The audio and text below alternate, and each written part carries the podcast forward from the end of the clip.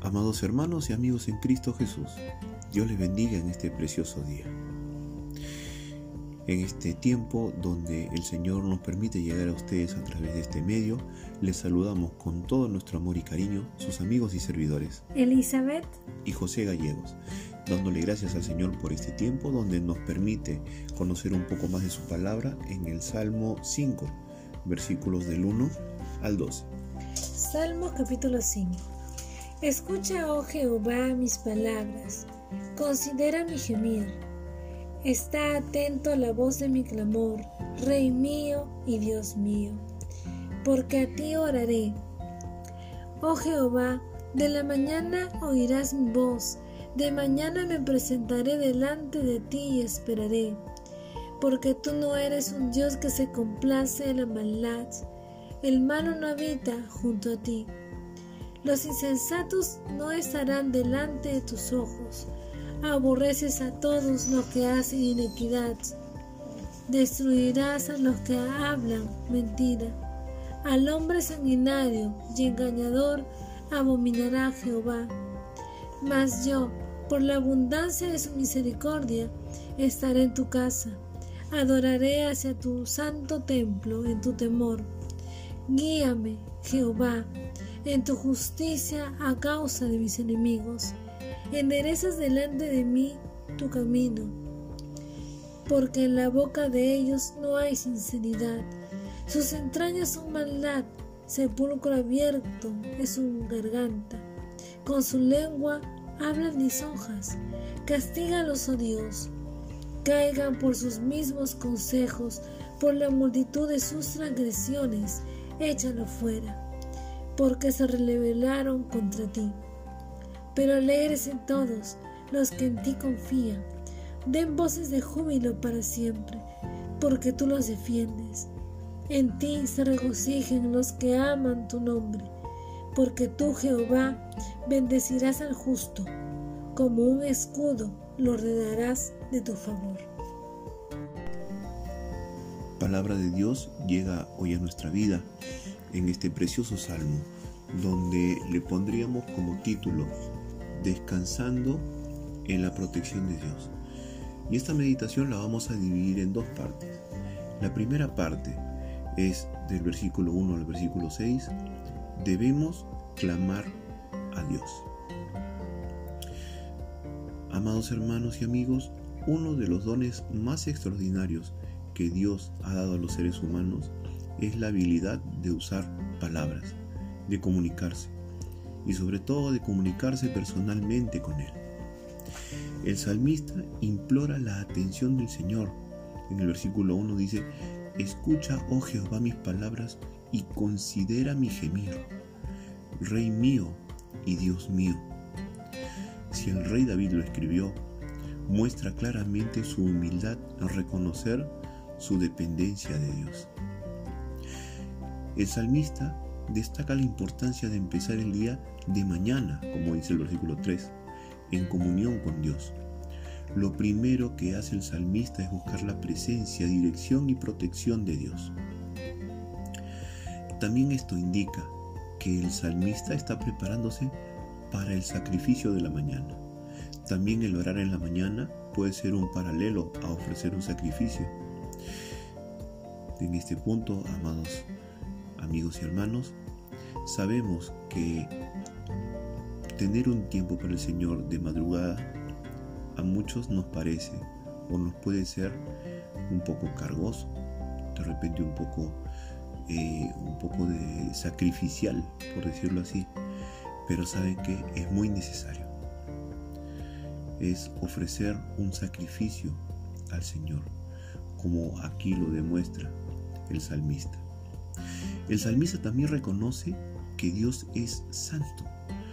De los versículos del 4 al 6, la estrofa hace hincapié en la santidad de Dios y su reacción contra la arrogancia, la iniquidad y el engaño.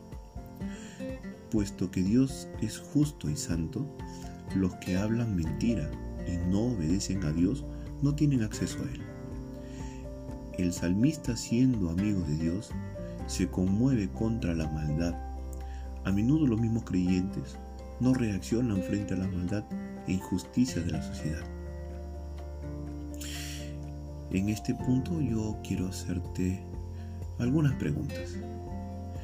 ¿Qué tan frecuente te comunicas con Dios? Otra pregunta. ¿Qué es lo primero que haces al despertar? ¿Buscas la dirección de Dios? Pregunta. ¿Cómo reaccionas contra la maldad y la injusticia que puedas ver a tu alrededor?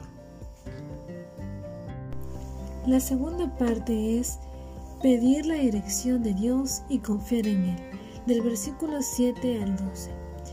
Ya acá vemos que el salmista lo primero que hace es pedir la dirección a Dios. Y es por eso que el versículo 7 dice, mas yo por la abundancia de tu misericordia entraré a tu casa, adoraré hacia tu santo templo en tu temor.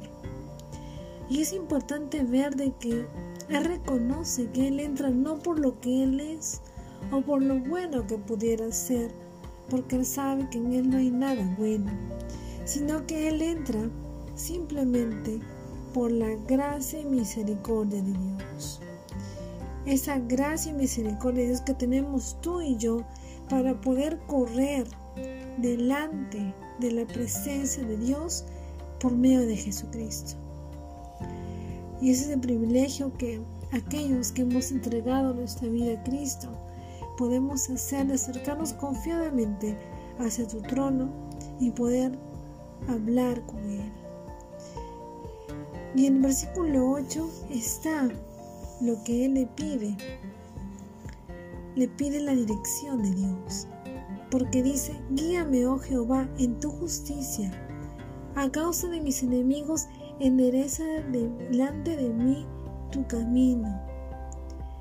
Y es que acá Él no está tomando la justicia por sus manos, sino está pidiendo que el Señor sea quien guíe su camino, que le dé la salida, que sea quien enderece el camino por el cual Él está pensando ir. Y es importante poder ver que luego el versículo 10 al 12, Él puede cerrar con una confianza en la respuesta que Dios le va a dar, la salida que Él le va a mostrar. Porque luego Él dice, castígalos, oh Dios, caigan por sus mismos consejos, por la multitud de sus transgresiones, échalo fuera, porque se rebelaron contra ti.